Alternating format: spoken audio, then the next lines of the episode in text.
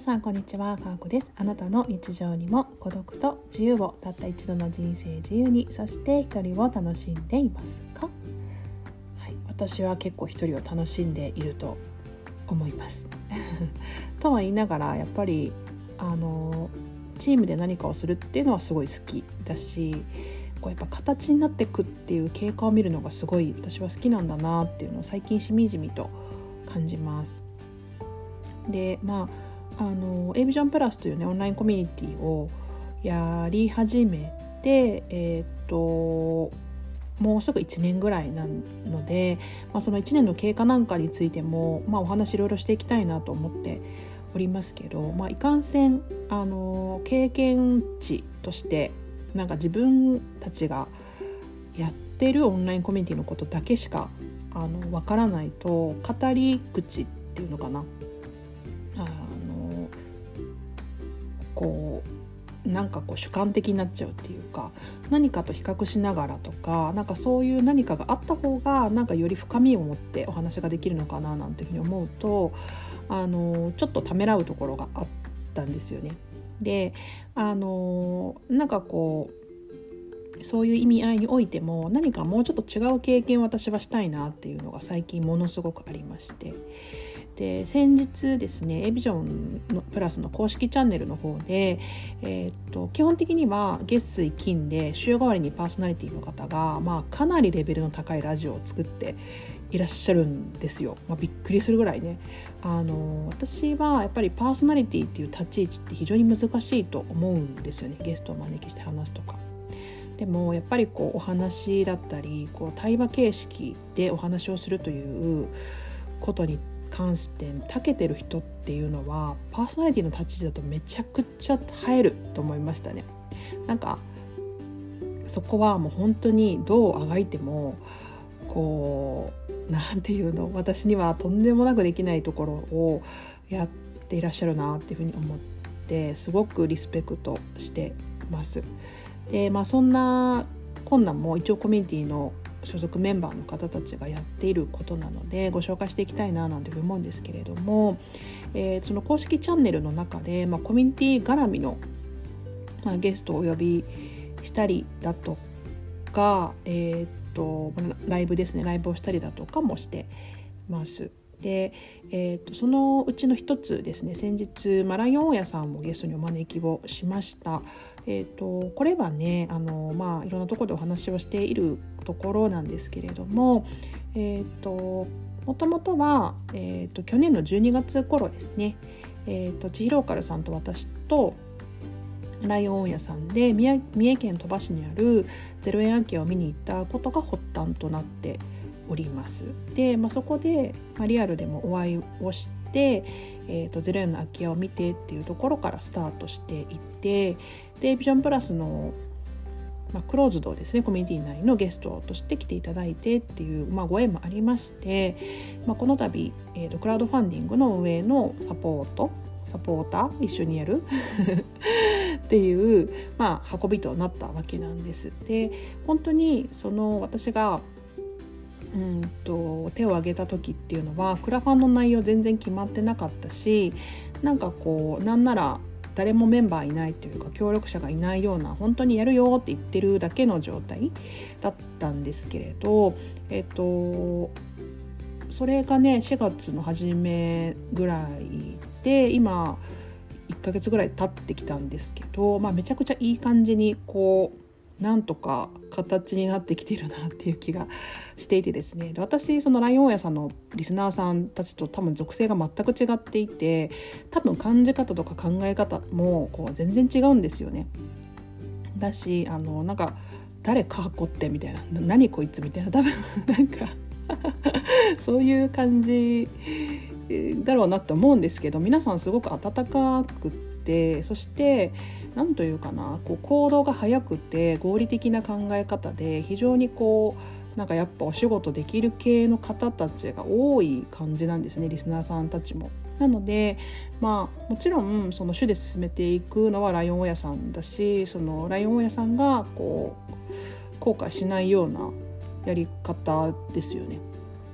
をしていけばいいというふうに思うんですけれども、えっと、基本的にはその周りの方を巻き込まずにやるっていうのはまあ無理無理なので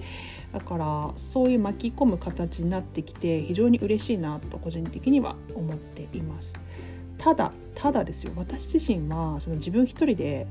チームを作るっていうこととかは苦手なんですよ多分できないと思いますなんかこう主になってやるみたいな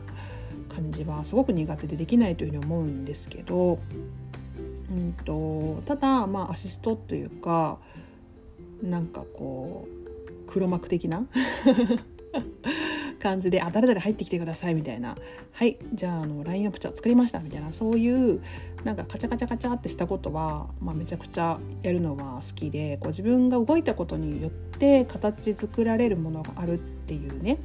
まあ、そこはすごく喜びになっております。で詳しくはねあの概要欄にリンクを貼っておきますのでビジョンプラス公式チャンネルですねあの各週のパーソナリティの方の話ももちろんですし、まあ、そういった対談のライブ、まあ、アーカイブも残っておりますのでぜひ聞いていただければと思います。で、まあ、そんな困難を経験しながら自分たちが運営するオンラインコミュニティの中身の変遷だったりあやっぱりあのなんていうの？そのクラファンの運営をやることによってより立体的に自分たちが運営してるコミュニティの構造っていうのかな？とか回っている様子だったりをより深く分析できるような気がしています。やっぱねあのお寿司くんもあげちゃんも仕事めっちゃ早い。スピード感めちゃめちゃある。それはめっちゃ思う。でライオン屋さんはねあのゆったりしてるんですよ。私自身もすごく田舎者でなんか自然の中にいてこうぼーっとしてこうなんか川のせせらぎ風のそよそよした感じあーみたいなそういうゆったり感すごい私自身もすごい好きだしそういうゆったりとこう構えてでもやりたい方向に向かって着実にこう進んでいくみたいなところはあのなんとなく雰囲気としてわかるし共感もできるしただこうねあの実際はその空き家を旅館にするってリフォーム始まっていくともうスピード感というか物事がこう進んでいくからねそれに合わせてなんかやんなきゃやんなきゃっていう私はなんかそういうこう構築型というか形にして一つ形にして二つ形にしてっていうのがやっぱないとなんか不安なんですよね。はい、なのでまあパズルのピースのようにいろんな人がいてなんか何がいいこれが悪いとかこれは意識低いとか高いとか、まあ、そんなんじゃなくてなんかそれぞれ相手が違ったり集団の属性が違ったりするとこんなにもなんか意見が違うものかと思って、まあ、それもすごく私の中で学びになっております。であの、まあ、そういう切り口を持って私自身もなんかこう自分が関わっているコミュニティだったり仲間集団はみたいなものをうんより良くしていく方向になんか自分も動きたいし自分自身も心地の良い立ち位置だったり動き方っていうのを、まあ、模索していきたいなというふうに思います。でねやっぱ本当にチームを作るって大変でそれを仕切る人統括する人の労力ってものすごいものがあるなっていうのを私自身すごく感じられるようになってきました。これは多分会社員を辞めたことも影響してるのかななんていうふうに思うんですけれども、ま、オンラインでこういうことを何一つしていなかったらわからない世界っていうのがいっぱいあったなって思うしやっぱねお金じゃ得られない価値ってめちゃくちゃあるなっていうことを感じるわけですよね。やっぱただね配信聞いてますあの聞かせてもらってますみたいなこう発信者とリスナーさんっていう関係だけからは得られない強い結びつきだったり化学反応だったり、まあ、それ自身に私はすごく醍醐味を感じていますね。なのでもしよければそういう濃いつながりだったり、うんなんか自分の人生も変えちゃうような 大きなこと言ったけど変えちゃうような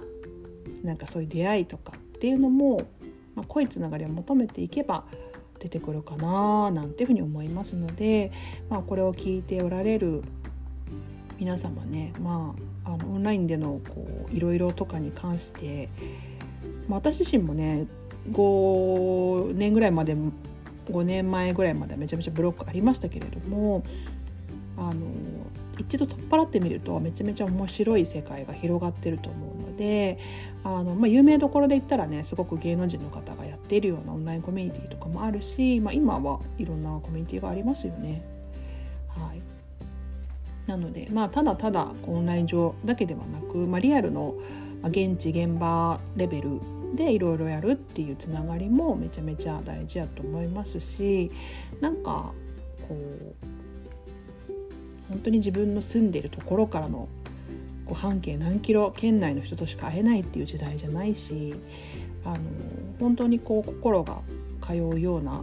濃いやり取りができる人とのうん関係性っていうのはすごく人生を豊かにするなあなんていうふうに思います。まあ、ちょっと話が壮大になってきましたけれどもまた今後ねまあそういうコミュニティというかチームの中でのいろいろみたいなところをねちょっと私なりに分析をしてお話しする機会があったらいいなと思ってありますので引き続き是非聞いてください。今日も聞いていただきありがとうございました。皆さんにとって素敵な一日となりますように。かーこでした。さよなら。